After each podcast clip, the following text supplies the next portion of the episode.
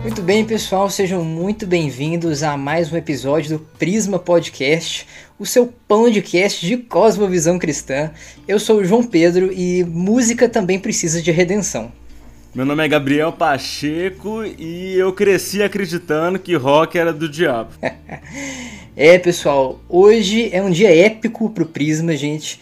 Sabe aquele fanzaço de Marvel, DC, quando vai na Comic Con ver tudo aquilo? Essa é a sensação destes que vos falam hoje, porque a gente vai conversar sobre um tema maravilhoso que é desafios e possibilidades da musicalidade cristã, com esse convidado que é uma das pessoas que mais influencia nosso trabalho, o Júlio César, mais conhecido como Julinho de Tialica. Julinho, seja muito bem-vinda ao Prisma Podcast. Que é isso, mano? Eu tô aqui já com medo do que é que vai sair daqui, porque Meu amigo, que privilégio, que honra de estar conversando com vocês, ter acompanhado o trabalho de vocês nas redes sociais e tenho achado fantástico. É, eu assistindo e é isso aqui, pronto, é isso aqui, sai mostrando pro povo. Mas é isso. Estou muito feliz de estar conversando com vocês. Muito bom, a felicidade é nossa. Glória a Deus, meu irmão. Com certeza a honra é toda nossa. Julinho, olha só, para dar aquela descontraída, a gente vai começar a fazer aqui no podcast uma perguntinha quebra-gelo para os nossos convidados e você é a nossa primeira vítima, cara. Eita. então, queria te fazer uma pergunta, cara. Pergunta que não quer calar. Quem, afinal de contas, é a famosa Tia Lica? Ah, rapaz, Tia Lica é a pessoa mais fantástica que vocês podem conhecer um dia? Tia Lica, ela, meu Deus, ela é muita coisa para mim primeiramente ela é minha mãe, porque ela me criou, né? Ela é minha avó, que me criou e por isso eu chamo ela de mãe. E ela é minha professora, porque desde a infância é, eu morava na zona rural, mas isso aí já é história mais pra frente. É, eu, enfim, cresci numa zona rural e tinha poucas professoras e, e a sala a gente dividia, né, várias turmas juntas. E ela foi minha professora durante muito tempo na minha vida. Então, é, ela é tia Lica, porque ela é a professora da, da, da comunidade do povoado Currais Novos, de onde eu vim. E ela, é, enfim, já, já limpou o bumbum de diversas das crianças que hoje são adultos e são, enfim, diversas personalidades da cidade e até do, é, do, do, do estado em si. Enfim, então ela é Tia Lica, todo mundo conhece por Tia Lica, e eu sou Julinho Tia Lica, porque sempre no interior você é de alguém. É tipo Chico de Mané de Rita, que é um sanfoneiro lá de Jardim de Seridó, né? Gerardo de Pedro. Então tem todo mundo é de alguém. é isso. Ah, fantástico, legal demais, cara. Dá, dá vontade de conhecer, viu? De verdade. Tia Lica. Ah, ela é fantástica. Amanhã ela vai estar tá aqui na minha casa. Opa! Graças a Deus. Trazer que cocada. Bom, que bom. Legal, cara. Julinho, a gente aqui te conhece, conhecemos muito o seu trabalho, admiramos demais, somos extremamente gratos por ele. Cara, a gente queria que você desse uma pequena apresentaçãozinha sua, é, quem você é, de onde você é, pro pessoal que ainda não te conhece. Você podia se apresentar um pouquinho pro pessoal, por favor? Sim. Então, como eu estava falando, eu sou do povoado Currais Novos, no município de Jardim do Seridó, que é o interior do interior do Rio Grande do Norte. É uma zona rural mesmo, é, que para mim, eu até compus uma música esses dias, é, é, os currais onde eu posso descansar, onde eu posso, eu posso pastar no mundo afora, eu posso sair para pastar em diversos lugares, mas onde eu descanso é nos meus currais ali, onde eu, eu tenho segurança e descanso. Enfim, eu, eu cresci nessa, nesse lugar, é, criado pelos meus avós, e lá eu tive diversos contatos com, com a arte, porque o, o povoado de Currais Novos ele é um celeiro de cultura popular nordestina. Nós temos diversas manifestações culturais e é tanto que é algo tão natural que as pessoas nem se ligam nisso, sabe? que as tradições acontecem, as tradições fluem lá é, e as pessoas nem, nem se lembram disso, nem se lembram que isso é um. um é, na verdade, não, não se tocam no, na importância que é o povoado de Currais Novos para a região de Seridó, para o município de Jardim de Seridó, as suas lendas, as suas personalidades. Então eu vim desse lugar, né? Fui criado pelos meus avós e. É, é isso. Show de bola demais. Julinho, cara, eu vou dar um testemunho aqui para começar. É, para falar do, da minha experiência pessoal, gente, com é, aquilo que o Julinho vem produzindo de, de arte, de cultura. É, a primeira música que eu ouvi do Julinho se chama Oração de São Pedro. Cara, e no primeira vez que eu ouvi essa música, eu arrepiei dos pés à cabeça. É, foi algo assim que eu acho que eu ouvi ela umas 20 vezes direto, assim, chutando por baixo, por baixo mesmo. E a partir daí foi algo que tem me abençoado, todas as suas músicas, recém-lançadas, inclusive, que nós vamos falar daqui a pouquinho também, tem me abençoado demais. Gabriel, como é que foi o seu primeiro contato aí com é, as músicas do Julinho? Foi quando você me passou a oração de São Pedro e eu fiquei fascinado quando eu ouvi. Mas quando o Julinho lançou agora o Alto do Céu, que é o novo EP dele, eu fiz uma experiência de sentar numa cadeira, colocar o fone de ouvido no talo e escutar da primeira música até a última. E, meu Deus do céu, eu me senti que eu tava num, num teatro, assim, sabe? Tipo, escutando aquela peça. E fantástico, fantástico, sensacional. E todo mundo que tá ouvindo a gente, eu recomendo demais você fazer essa experiência também. Porque faça, de verdade, eu acho que é a melhor forma de você experimentar esse álbum que ele lançou. E, e eu fico muito feliz porque a ideia era essa mesmo, né? É, era que você sentasse, de preferência, é, deitasse na grama olhando para o céu, ou numa rede olhando para o céu. Tem que ter céu em alguma hora, nem que seja uma foto, um retrato assim que você tira, deixa no celular e fica olhando. Mas enfim, é, a ideia é você olhar para o céu e escutar isso e, e, evocar as memórias e trazer na sua lembrança aquilo que traz esperança, né? A calmaria que só o azul do céu traz pra gente. Então a ideia do, do EP, e eu tô muito feliz porque vocês identificaram isso. Porque quando a gente faz um trabalho, a gente fica meio. Meu Deus, será que eles vão entender essa parte? Será que isso vai ficar bem. Mas todo mundo entendeu e é isso. Quando, quando o céu cair na terra, né? É. E, e cara, pensando nisso, é, pegando o gancho nesse assunto, é, uma sensação que eu tenho é, ao ouvir a, as suas músicas é de uma visceralidade muito grande, né? É, por vezes eu, eu, eu vejo que é quase uma oração, às vezes eu vejo que é quase uma confissão, né? um, um, um, um diálogo direto com Deus, uma quase uma doxologia de, de olhar para o céu e louvar o, ao, ao, nome de Deus por causa daquela maravilha. E eu queria saber, cara, é, esse processo é, de composição é, que você tem, ele também é visceral? Essa visceralidade ela é, é, é espontânea? Ela simplesmente flui para sua música? Como é que é o seu processo de composição? Então, eu me lembro das primeiras canções que eu compus, né, e o porquê eu as fiz, né? Foi logo no tempo que eu percebi que eu não ia pro inferno se eu escutasse Alceu Valença ou outra canção popular, sabe? Que eu não iria pro inferno se eu ouvisse o que eles têm para dizer e ouvisse a minha nação. Não, não iria para o um inferno naquele momento, se abriria um buraco e eu não sei se vocês já assistiram aquele. É, é tipo o sentimento. Não sei se vocês já assistiram, o irmão do Jorel. Tem um episódio que é As Gangorras da Revolução. Vocês nunca assistiram isso? Já assistiram? É um, é um dos animes brasileiros. Enfim. Passa no Cartoon Network aí, fazendo merchan e tal. Mas é, tem um episódio que ele. As crianças estão todas brincando no, parquinho, aí a, a professora diz todo mundo pra dentro da sala, o recreio acabou. Aí ele fica preso na gangorra. E ela diz: Irmão do Jorel, eu vou contar até três. Aí, um, dois, dois e meio, e ele preso lá, meu Deus, vai, vou morrer. Três! Aí, quando sai o três, né, ele percebe que não acontece nada. E às vezes, e o meu sentimento foi esse, tipo, poxa, existe beleza aqui. É, as pessoas sempre disseram que se eu fosse até. Eu não podia ir até esse ponto, mas nunca disseram por que eu não podia ir até esse ponto, ou por que eu não podia fazer isso.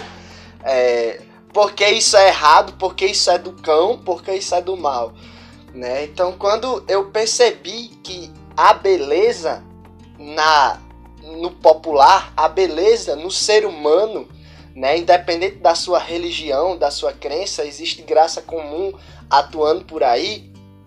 É, eu, eu senti a necessidade de utilizar dos ritmos e das é, enfim, influências que eu, eu fui formado e que eu sempre gostei, porque é, eu, eu nasci nesse povoado e, enfim, os ritmos e, e as coisas da minha terra eram muito vívidas e, e ferventes na, no meio onde eu estava. E quando eu, eu fui para a igreja, né, meio que eu descobri outras coisas, outros ritmos, né, outras, é, outra pegada assim, e deixei aquilo de lado porque achava que aquilo não se encaixava, até por não ver, não era nem por não ser falado. Uma das coisas era por não ver e outra, e outra era porque eu via e sempre que eu via era caricaturado. Era um negócio tipo, ah, é um matuto ali falando e vamos rir dele, sabe? Essa parada. E ainda tem muito disso na, na cultura nordestina e na cultura raiz de, de, de algumas partes também, né? que o erudito é, é mais legal. Uhum. Então, é, quando eu, eu percebi isso, eu disse, cara, eu quero usar isso aqui, eu quero transformar, eu quero ser transformado por isso aqui. É, e, e, foi assim que, que eu comecei a compor. E, eu compunha mesmo, e até hoje faço isso por visceralidade, porque as minhas músicas são estranhas, mas são eu, sabe? Tem umas palavras estranhas, mas tem coisas que. Tipo, uma das primeiras músicas que eu compus foi a Oração de São Pedro. Mas atrelada à Oração de São Pedro, acho que antes, eu vou até pedir, Kel, tu pode pegar o violão, por favor? Oh. Opa, aí sim. Eu queria mostrar a vocês só, só o, o primeiro. É, primeira frase de uma das primeiras canções que eu compus. Quem sabe faz ao vivo, hein? Se chama Tetel. Pode. Pode, cara. É assim.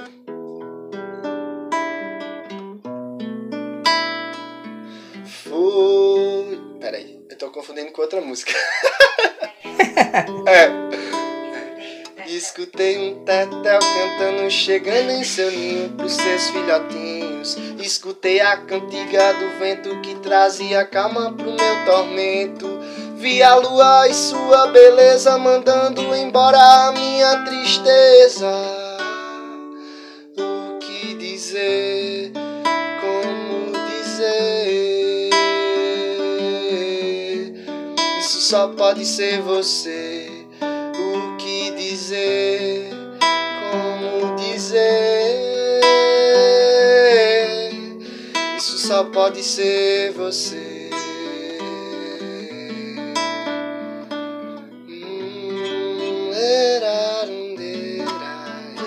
Enfim, Caramba. você você percebe oh, palmas. que salva de palmas. que tipo escutei um tetel cantando chegando em seu ninho pros seus filhotinhos. Boy, isso não vem de canto nenhum. As pessoas. Isso não tá na mídia, sabe? Isso tá na minha cabeça. Isso aí tá no meu avô, que quando eu tinha 4 anos de idade me disse: Tá escutando esse som? Isso aí é um tetel. E eu, com saudade dele, sentei numa praça e comecei a dedilhar é, no mesmo tom de, de é, Labelle de Ju, sabe? Então nasce, nasce assim nasce de, das minhas lembranças, das minhas memórias póstumas. e aí a gente vai, vai fazendo. Olha como que, ele, como que são as coisas, né? É, nesse trechinho aí que você tocou, já me veio aqui muita coisa das minhas memórias. E interessante, cara, você falou do Alceu Valença. É, eu, eu sou convertido há mais ou menos quatro anos. Né? Aí eu fui para a igreja e também conheci novas, novos ritmos, né? É, todo um estilo musical e tal. E eu lembro que no primeiro momento é, eu fiquei numa crise muito grande porque eu sempre amei ao seu Valença. Eu sempre tive uma, uma ligação muito forte com o MPB, por causa até da minha família. Meu tio é músico, eu tenho outra tia que é, que é cantora também. É, então, cara, quando eu tive contato mais com é, algo, principalmente alguns autores, é, principalmente que influenciam muito o Prisma, tipo Abraham Kuyper e alguns outros assim, que falavam um pouco disso, da graça comum, cara, é, acho que a minha experiência foi de realmente uma abertura para enxergar é, a, a, a imago Dei, né, a imagem de Deus é, na graça comum que ele entrega às pessoas. Né? Isso foi profundamente libertador para mim, cara, profundamente. E isso me fez, esse trechinho aí me fez lembrar muito disso. Acredito que o Gabriel também tem uma experiência parecida que a gente estava conversando sobre isso, né, Gabriel? Eu, eu cresci num lar evangélico, né? Então, assim, acredito que por um bom tempo eu não escutava música além de música gospel. Foi o que eu cresci ouvindo, né? Uma coisa que é muito doida, que eu acho que é um grande conflito que às vezes o artista cristão tem, é a questão da temática, né? Por quê? Porque parece que o artista cristão ele se vê num numa situação onde ele precisa compor ou pintar ou escrever sobre o evangelho. O evangelho é a obra de Cristo na cruz. Mas como o próprio Schaeffer diria, né, toda verdade é a verdade de Deus. O nosso Deus não é só o Deus redentor, ele também é o Deus criador. Ele é o criador de todas as coisas. Então existe beleza, sim, quando a gente canta sobre coisas da vida. O artista cristão deveria cantar sobre a vida né? E a gente encontra isso. Eu acho que eu tive uma experiência dessa quando eu escutei Simples Assim do Lenine, né? Foi quando eu comecei a ver que existia beleza fora dessas músicas que do, do mercado gospel, né? Que que as pessoas elas são pessoas criadas por Deus e, e existe um senso de divinitas dentro delas, né? Um senso de divindade ali dentro que canta sobre uma beleza e sobre uma esperança que são reais e que é por mais que elas possam não saber de onde vem essa beleza, elas sabem que ela existe. E elas cantam sobre essa beleza, elas cantam sobre essa esperança, ainda que não saibam o objeto de onde vem isso. Porque Deus colocou no homem o desejo pela eternidade. Né? Percebo que alguém fez desaparecer.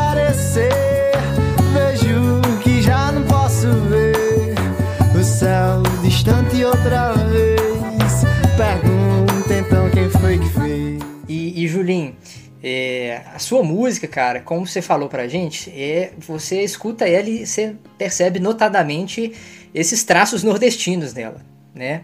E um traço de, de regionalidade fantástico, né? Que muitas vezes a gente não tem muito contato, né? Eu, pelo menos, o contato que eu tinha era com esses artistas, eu também escutava muito Lenine, próprio Alceu Valença. Conta um pouquinho pra gente sobre é, o ato de você manter essa regionalidade, essa culturalidade nordestina na sua música, é, e mesmo assim entendendo que isso é feito para a glória de Deus. Então, é, eu não sou um pioneiro nisso, com certeza não. É, antes de mim vem um grande amigo que é um padrinho para mim, que é o Roberto Diamans. Ele é uma inspiração para todo mundo que, que ouve, que pensa música cristã brasileira, né? música com, feita por um cristão no Brasil. É, e ele, para mim, é uma dessas inspirações. Mas antes dele também já vinha o Elomar, que é, eu não sei se vocês conhecem, mas para mim ele é o maior cantor e compositor vivo que o Brasil tem. É, ele é fantástico. É, a sua obra é quase. Meu Deus do céu. Você leva quase uma vida para conhecer a obra completa dele e acho que ninguém conhece, porque só ele mesmo. Porque tem músicas que ele nunca lançou Até agora eu não terminei de ouvir todos os CDs lançados dele. Imagine as, os 80 discos que, que ele tem para fazer com a, o tanto de música que ele tem, os 15 livros que ele tem escrito. Então o cara é um gênio da música e ele é cristão. Se vocês forem ouvir, o cara faz uma ópera cristã é, com o dialeto sertanês, como ele gosta de dizer, sabe? Então, eu não existe nada novo debaixo do céu, né? Eu sou apenas um copiador desses caras, eu apenas copio eles, é, imito eles, estou querendo ser como eles. Então, é, porque eu sei da importância, eu entendi um pouco, um pouquinho de nada do que eles vivem, né?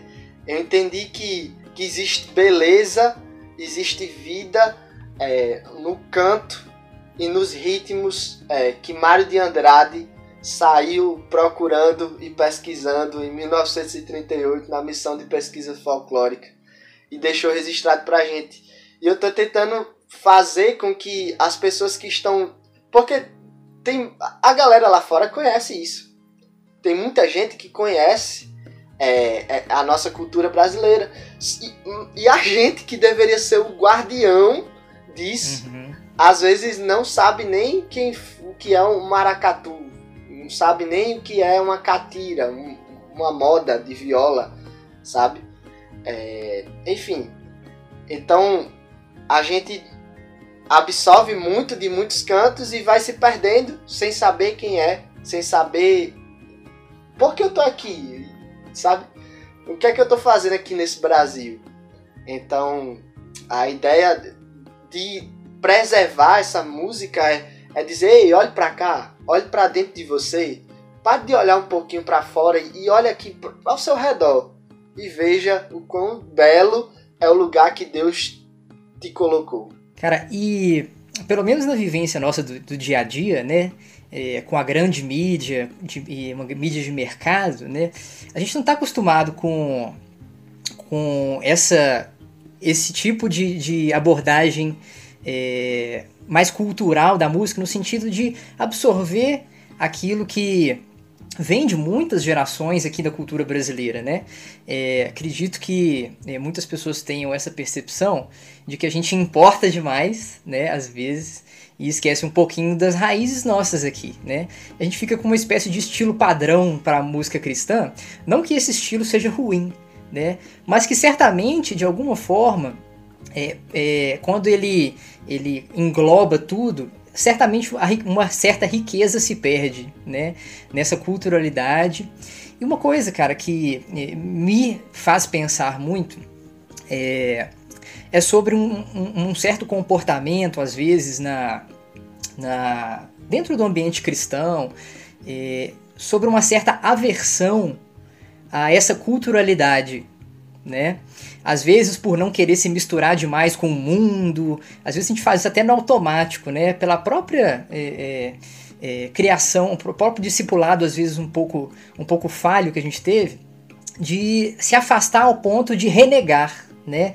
Sem observar aquilo que é belo, dentro daquela culturalidade, né? Você tem essa percepção também de que às vezes a gente abandona demais características culturais que não são ruins, mas que se usadas da forma correta agradam a Deus também? Percebo, isso é um, um problema que teve até nos tempos de Paulo, né, e Pedro, que foi esse de, e aí a gente vai para os gentios ou a gente fica aqui?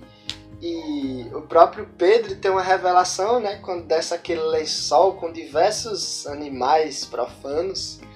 E ele diz assim: o próprio Deus fala para ele, cara, não torne impuro aquilo que eu tornei puro.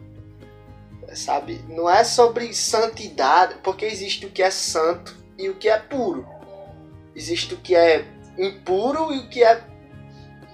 Enfim, existe o que é santo e o que é puro aquilo que é santo é, é o que a gente né, traz para um, o culto, é aquilo que a, a nossa devoção ele, ela, ela, ela transparece no culto, né? É, mas existe também o que é puro, o que não é necessariamente litúrgico, mas que é é consumível, sabe? É, é da existência, porque Deus não nos chamou para ser apenas cristãos, né? Porque às vezes a, a gente acha que vai, vai formando na nossa mente que o cristão é um ser diferente, estranho e, e, totalmente extraterrestre. Quando Jesus disse: Eu rogo para que vocês não tirem ele do mundo, para que o Senhor não tire ele do mundo, mas que preserve ele do mal. É, então, é, é entender que nós temos sim pureza por aqui, por perto.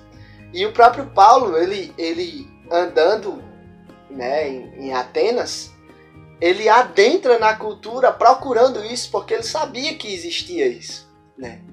Ele não foi para lá, para aqueles deuses lá todos, à toa. Ele tinha um, um, pensamento de, de que se ele queria dialogar com aquele pessoal no aerópago mais tarde, tomar um café com eles mais tarde, ele tinha que ouvir eles. Ele tinha que conhecer os caras. Antes de chegar dizendo, misericórdia, olha, o santo aqui, ixi, uma imagem de escultura, Deus, não vou nem por aqui, por essa rua. Se ele não tivesse entrado nessa rua, ele não tinha encontrado o altar ao Deus desconhecido. Né? Ele já sabia dessa história, ele já sabia que existia o altar ao Deus desconhecido.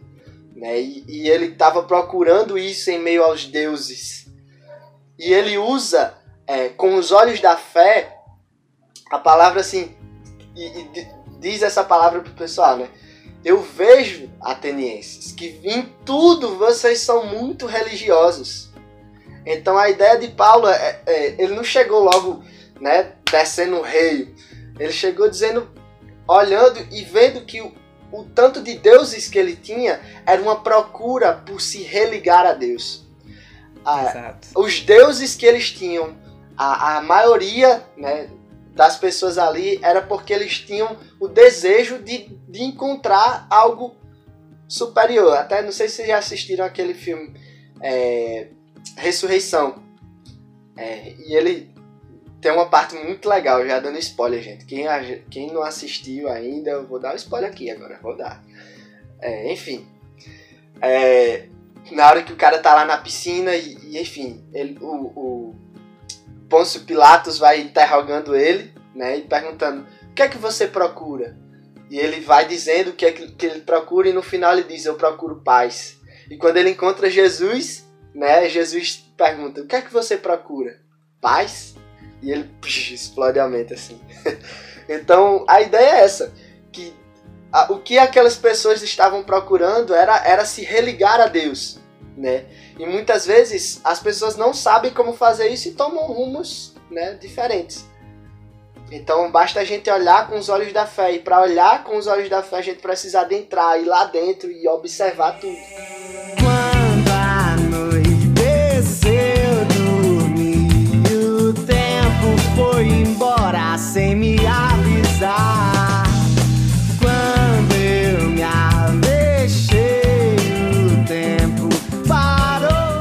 Gente sabe, né, que muitos cristãos já estiveram até na vanguarda do cenário mundial da música, né? A gente tem o próprio Johann Sebastian Bach, né, que é tido por muitos como o maior compositor da história da música, né? Eu me lembro do dia em que eu descobri que Bach era cristão e que ele deixava é, pequenas anotações nas partituras dele com as palavras para Jesus, óbvio que não em português, né? Mas isso nos leva a, a pensar né, em um certo afastamento né, dos cristãos é, de um cenário artístico né, é, que envolve diretamente cultura. E você acha que isso empobrece o testemunho cristão?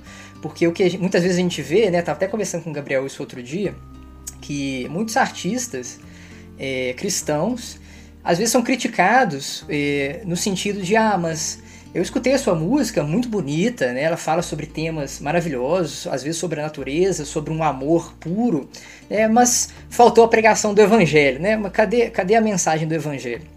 É, você acha que esse, esse afastamento que, a, que o meio cristão tem do cenário cultural, é, até para o não cristão, né, empobrece o nosso testemunho?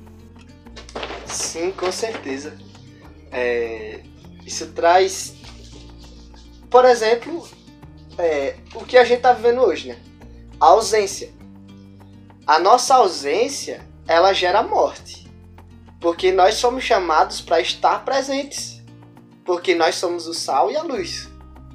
Então, se a gente não tá ali, se a gente não faz o esforço de conviver na graça da garça, né, de, de estar no meio da lama sem sujar as vestes, se a gente não, não tem esse esforço, a, a lama ela vai tomar conta de tudo ali e a gente não vai conseguir fazer nada, né?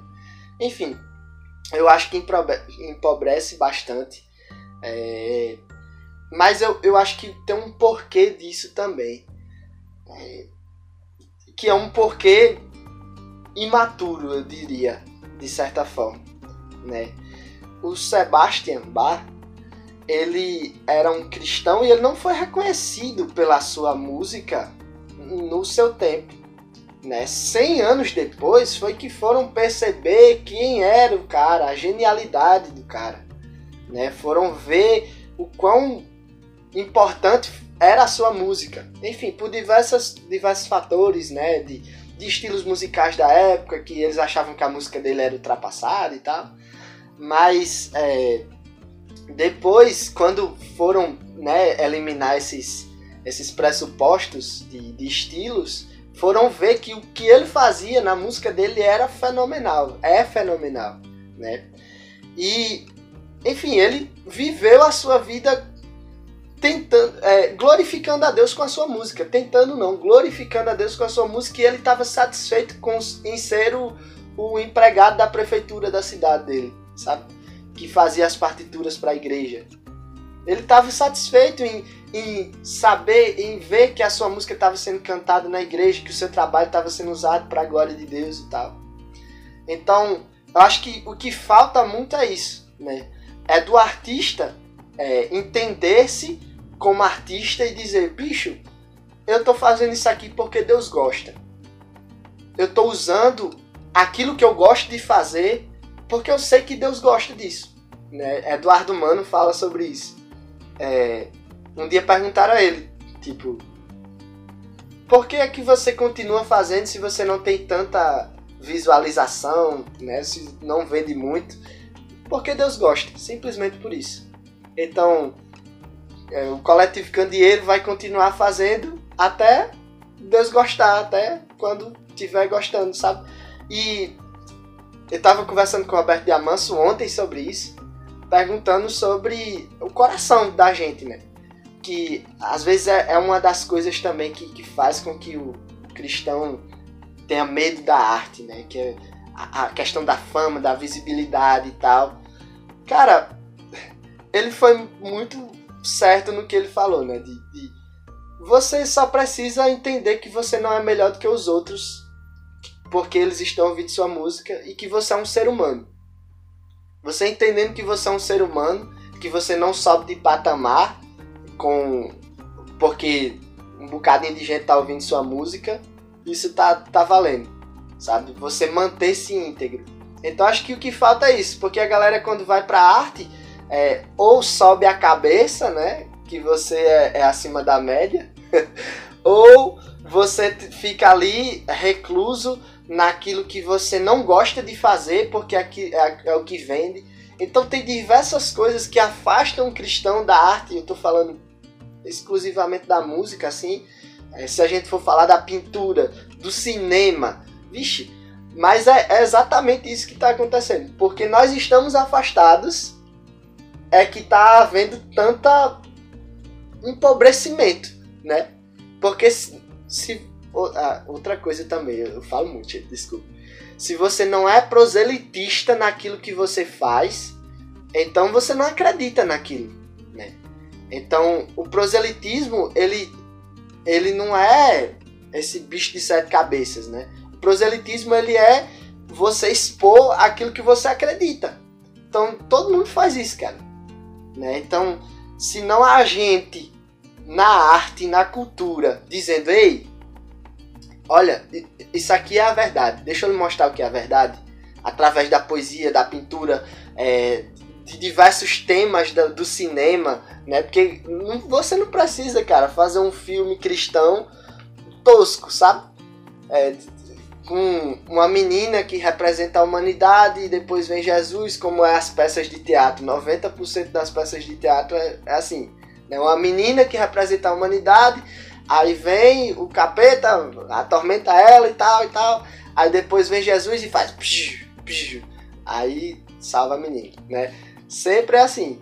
Então, a ideia é que você pode falar disso de, de outras formas, né? É, mas o importante é falar, é fazer. E não só reclamar, né? Porque a ausência, o pior de tudo é quando você se ausenta e ainda por cima fica dizendo: essas coisas, tá vendo aí como essa música é ruim? Tá vendo aí como esse estilo não presta?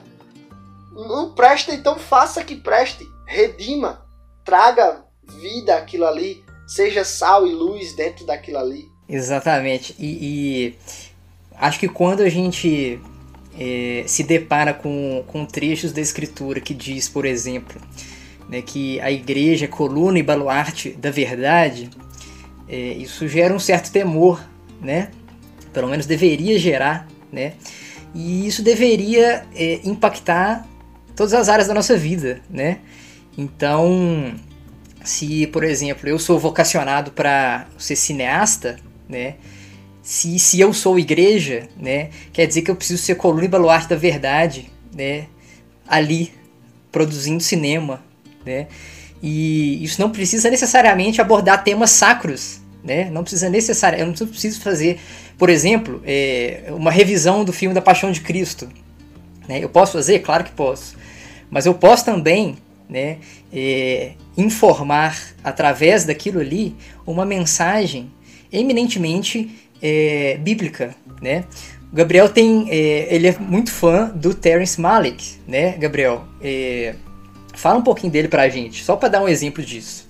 Terence Malick, ele é um diretor que é cristão, né? Mas ele não faz esses filmes clichês aí, filmes gospel, né? Ele é conhecido pelo, pelo filme Árvore da Vida, já ouviu falar? Sim. Esse filme, é, meu Deus do céu, sabe? E em nenhum momento ele tá ali pregando o evangelho, ele tá falando sobre a beleza da, da vida, né?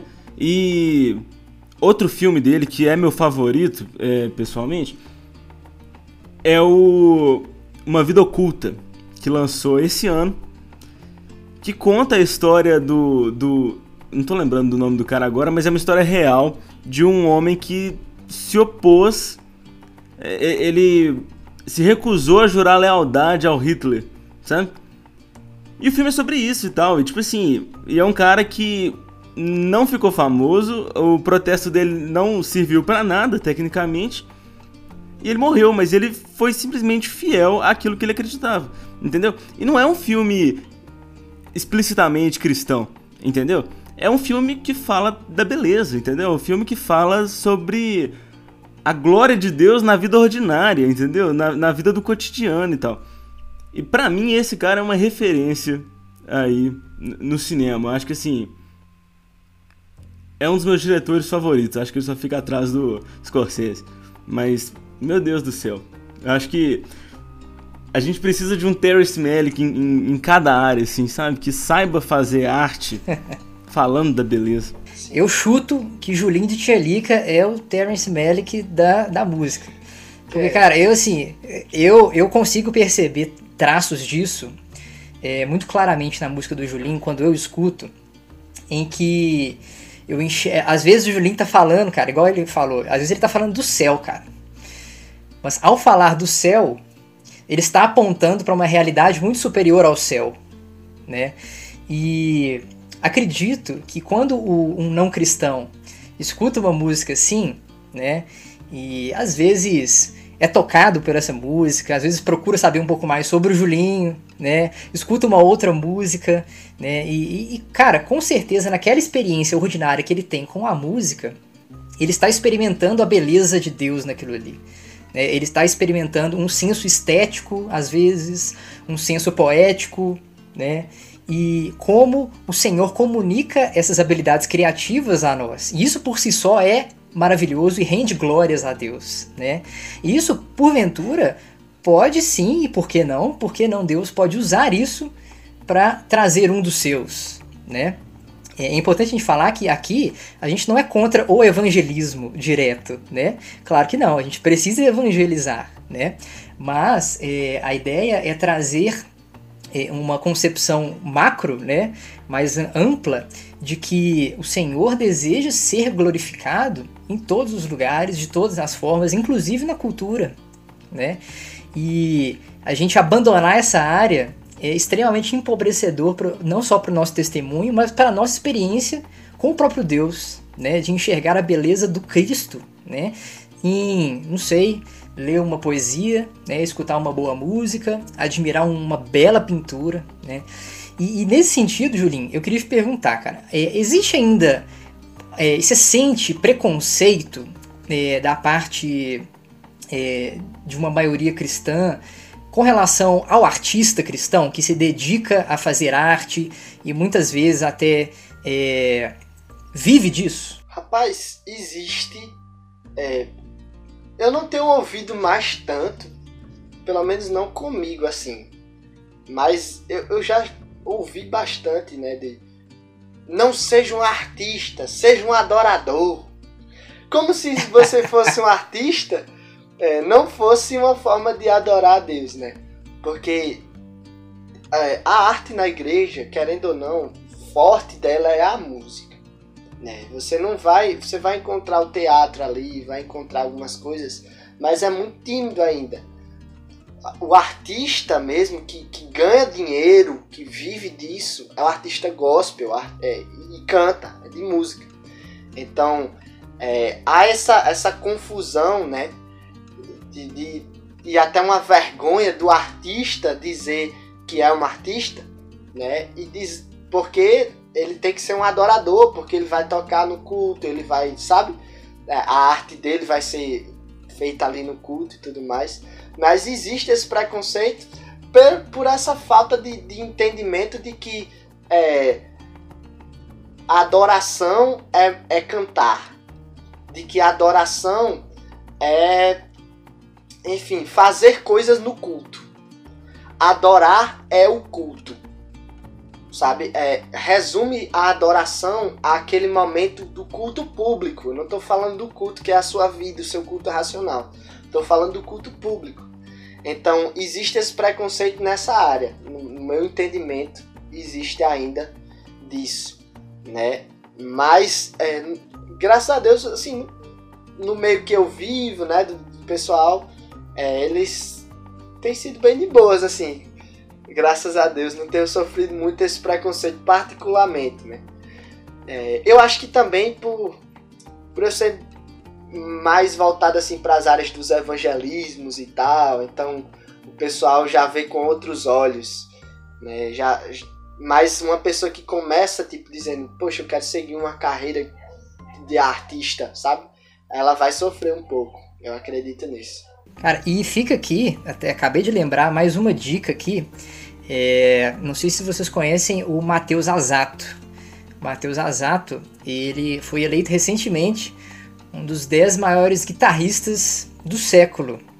Ele é cristão e, cara, o cara faz um trabalho assim espetacular, espetacular. Ele, inclusive, está num projeto agora com o pessoal da Oficina G3, né? Fica a dica aí para quem não conhece.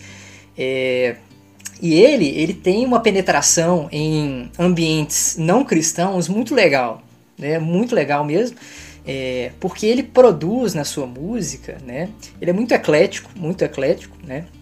E, cara, eu tenho certeza que portas se abrem, né? No momento em que você é, usa a sua, a sua, o seu dom, a sua vocação, né? Para a glória de Deus. E tenho certeza que o Mateus lá, é, exercendo a vocação que Deus deu para ele, é, ele tem glorificado a Deus no trabalho dele, né? E tem tido contato com, com mais diversos tipos de ambiente, né?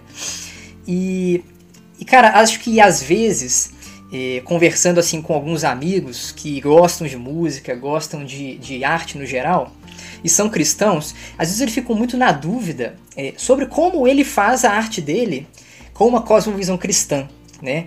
Às vezes ele está preso assim, é, num, numa obrigação de ter que explicar o plano de salvação na, na arte dele, é, ou então é, usar termos eminentemente sacros. Você é, tem alguma, alguma dica, alguma, alguma coisa que você já teve experiência para dar uma luz para esse pessoal que tem o dom, tem, uma, tem uma vocação e quer fazer uma arte com uma cosmovisão cristã? Rapaz, é, eu diria não traia você mesmo. Não seja levado pelo mercado. Faça o que você gosta de fazer. Eu não estou falando sobre você, é, tipo, mudar coisas porque é, vai soar melhor ao ouvido da pessoa. É algo que o pessoal gosta, é algo que o pessoal tá ouvindo e tal. Por exemplo, Barbaridade, que é a música mais ouvida, só que eu tive muitas relutâncias com Barbaridade, porque é, eu queria fazer um brega funk e tal, mas não era agora, sabe? E não naquela música, porque aquela música ela ela é ela tem um, tem um valor sentimental para o CD, sabe? Porque ela foi feita por uma amiga que é, ela me mostrou essa música eu disse, eu preciso gravar essa menina, eu preciso trazer ela para perto e, e, e enfim, é, ela não pôde gravar por questões pessoais e tudo mais, então eu queria preservar o aspecto da música, mas ele, a gente trouxe novas sonoridades, sonoridades e tal, então é, apesar de, de, ter sido algo diferente para mim, foi algo que os caras disseram. Mas isso é atual, isso é o que o pessoal tá ouvindo, isso vai vender, sabe? Não, não perca a intencionalidade de que você é, está vendendo a sua música, sabe? Que você é um profissional e você precisa estar ligado nas atualidades e tudo mais. Mas não perca quem você é. Não perca a sua essência na música, sabe? Não perca é, porque o que a sociedade pós-moderna está buscando hoje é sinceridade. É alguém que, que, que seja real, alguém que seja da vida real. Então, se você for artificial na sua música, na sua arte, você vai ser só mais um no meio da multidão, sabe? É, mas isso é, é principalmente para você, não é sobre os outros, é, é mais sobre você mesmo. Porque não, vale mais você fazer uma arte que você é, gosta, que você diz, pô, bicho, eu tô feliz com isso aqui, ó. E saia compartilhando, empolgado para todo mundo.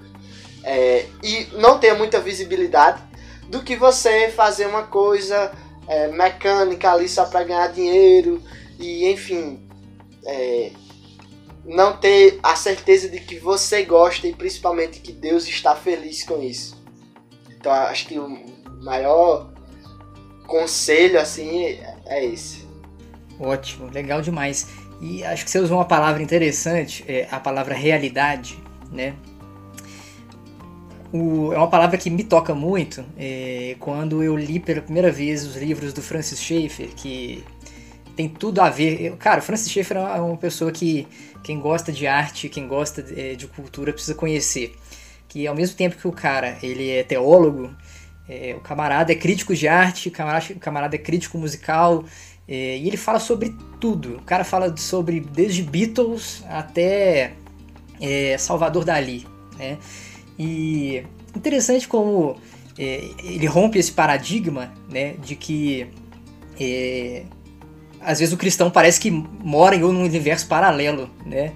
e o cristão e não me lembro certo agora quem fala isso, mas a gente precisa evitar que as pessoas enxerguem o cristão como um, uma espécie de fantasma, né? Que não tem realidade nenhuma nele. Parece que ele vive numa bolha, né? E ele se isola de tudo, começa a produzir coisas só para essa bolha, né? Quando na verdade é, cristianismo é sobre realidade, né? Cristianismo é a verdade sobre o mundo, sobre a história, né?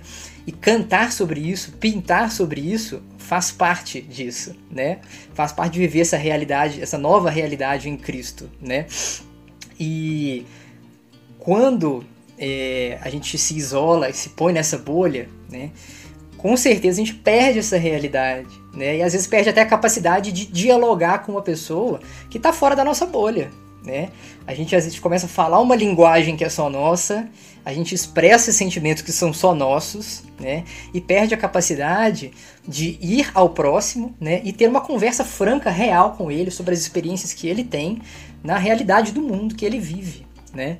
Então, achei essa dica muito boa pra gente é, estourar essa bolinha, né? E, e não se prender a ela. Mas olhando pro céu me alegro, pois sei que todo meu sofrer não se compara com a vida que contigo eu hei de ter. Não se compara com a vida que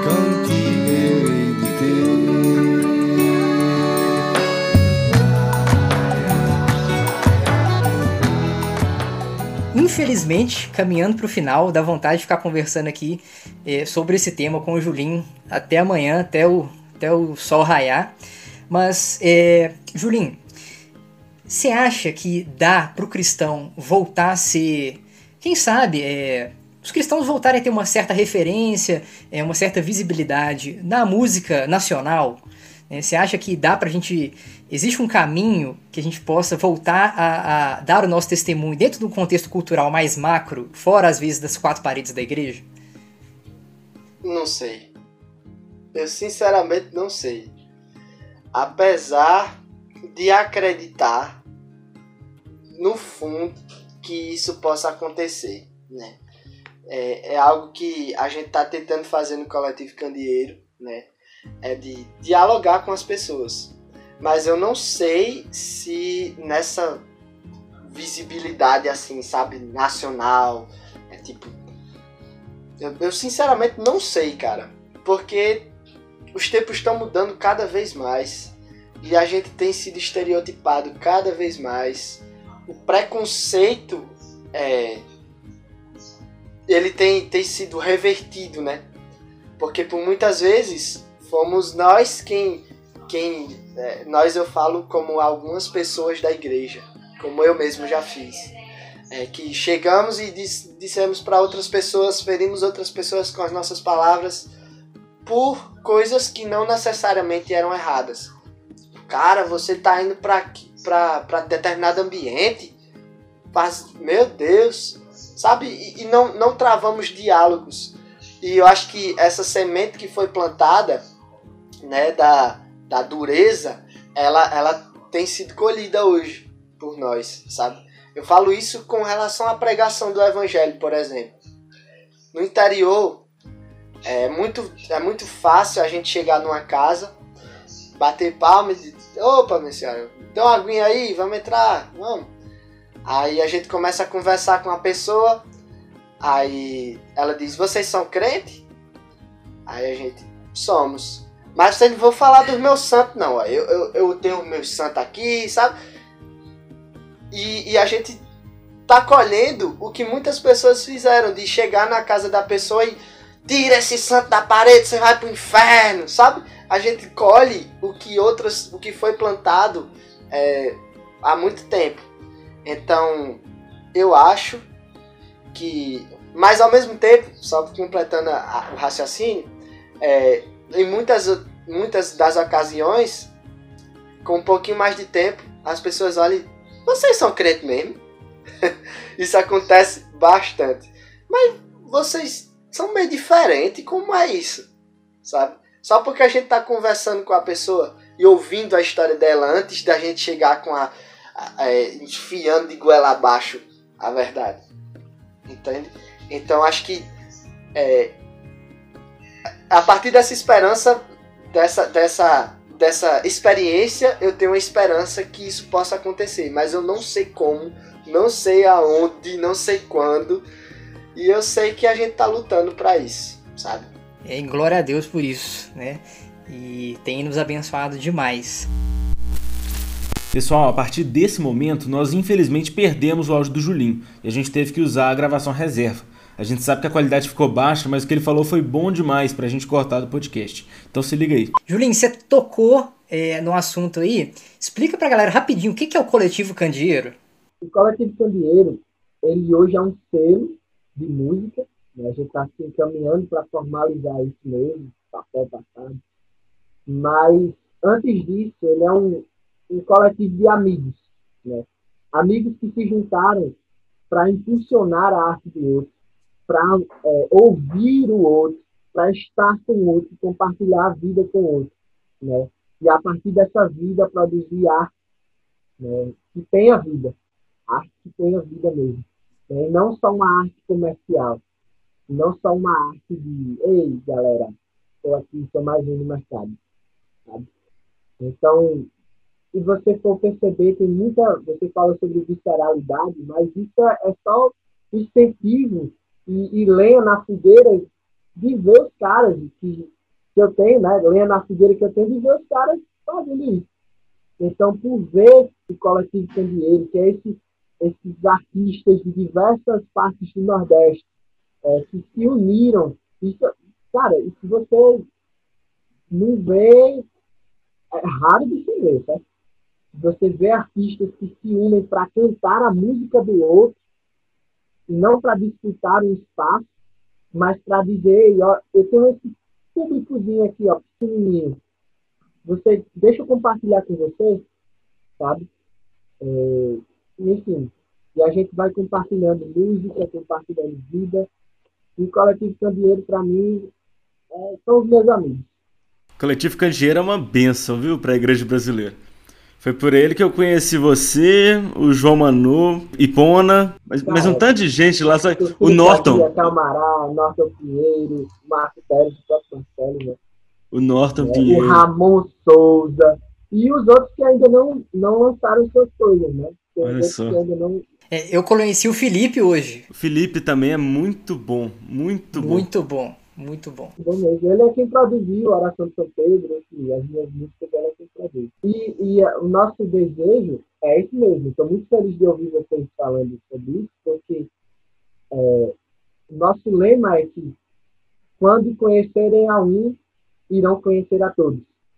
Não tem como você conhecer Julinho Pialica sem conhecer Ramon Souza, Livian, é, Samuel Palmeira, Rodolfo, sabe? Não tem como você conhecer um de nós sem conhecer o, o resto. Que isso. Ó, tá dando super certo. Glória a Deus, É. cara. Glória a Deus. Então mesmo. você acha que um artista cristão, um músico cristão, você acha que é uma é uma dica que você daria para esse artista se juntar com amigos e formar um coletivo? Com certeza. Gente, o evangelho é sobre coletividade. Sim. Deus, ele, ele subsiste, né? ele é um coletivo, né? ele é três pessoas. Entende? Então, não, não existe é, essa história de você viver sozinho, né? de você querer tudo para si, né? do egoísmo e tudo mais. É, eu preciso conquistar meu público, sabe? Acho que o segredo da arte mesmo, se você quiser fazer arte de coração puro e limpo, é você não ter ganância, sabe? Quando você não tem ganância, quando você tem humildade é, de, de- de apontar para o outro, isso é libertador. A vontade é de marcar outro, outra conversa com você, Juninho. Nossa, que vai isso, precisar, cara. vai precisar. Tem muito Vai mais precisar, coisa vai pra falar. precisar. É, já fica aí o, já fica o convite aí, cara. Eu sou moleque, rapaz, eu sou menino, eu não tenho muita coisa para falar, não. E acho que fechamos com chave de ouro depois dessa aí, hein? Papo bom, passa rápido, né? Julinho, queria que você deixasse um recado especial é, pra, pra galera que tá ouvindo. Às vezes para um músico cristão que tá ouvindo a gente, que tem dúvidas, né? Pra galera de casa que gosta de acompanhar uma boa arte, né? Que são cristãos e não cristãos. O que, que você daria, deixaria de recado pro pessoal aí? Então, primeiramente, gostaria de deixar um, um recado de, de cuidado, assim, né? sobre a intenção. Tudo na Bíblia é intenção, é coração.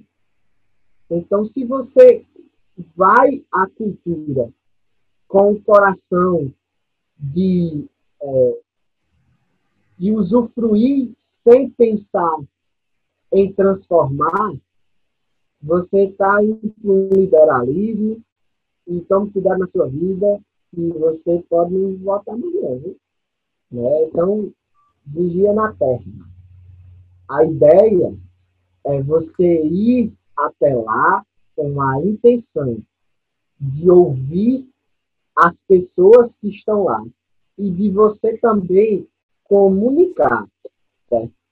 porque é, um diálogo não pode ser de uma parte apenas. E o diálogo hoje em dia, para nós cristãos, ele mais do que nunca, ele começa com nós calados e ouvindo. Sim. A gente precisa se calar, primeiramente, para ouvir o que o outro tem para dizer. Então, acho que esse é o primeiro recado. E agradecer também, né? É, a todos que têm ouvido o Coletivo Candieiro, a todos que têm ouvido as minhas músicas. É, eu me lembro que eu tocava e dizia, boy, quem será que vai ouvir isso aqui, pelo amor de Deus? Quando eu fazia as músicas, eu ficava pensando. eu ficava pensando, quem que vai ouvir isso? Como é que eu vou fazer? Não sei, eu tô sozinho. Não perdido aqui, mas vamos lá. E é isso. Eu agradeço a você que tem acreditado, né, que tem gostado dessa doidice aí que a gente está fazendo. E convido você a partilhar dessa leitura com outros, compartilhar com outros, né, e esperar que tem mais coisa doida para surgir por aí. Então, faz esse convite a vocês. E aos artistas, é, eu vou só replicar o que o Roberto Diamante me disse antes, que eu estou ruminando isso no meu coração. Seja gente. Seja ser humano. Deus ele, ele criou os seres humanos. Ele não criou cristãos. A, a fé, né, a, a religião, ela só existe por causa do pecado. Nós só precisamos nos religar a Deus porque um dia nós pecamos e nos afastamos dele. Então, você não, não nasceu para ser religioso, você nasceu para ser um ser humano. A religião, que é o próprio Jesus Cristo, através da sua palavra escrita, ela serve para lhe aproximar de Deus.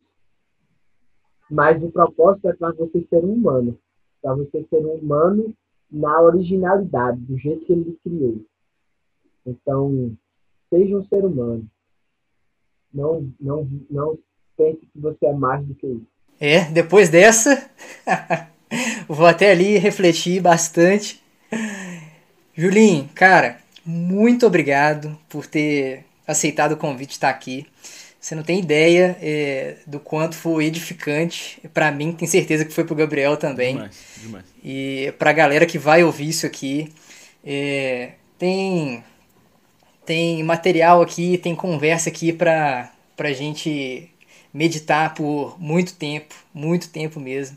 E só tenho a dar glórias a Deus por pessoas como você, pessoas do Coletivo Candeeiro e tantas outras que têm se dedicado a isso aí. Pessoal, então não se esqueçam, acabou de escutar esse podcast, é direto lá pro álbum, pro EP novo do Julinho. Escuta o pessoal do Candeeiro, tá? E sigam ele nas redes sociais, a gente vai deixar marcado é, em todas as publicações que a gente colocar esse podcast.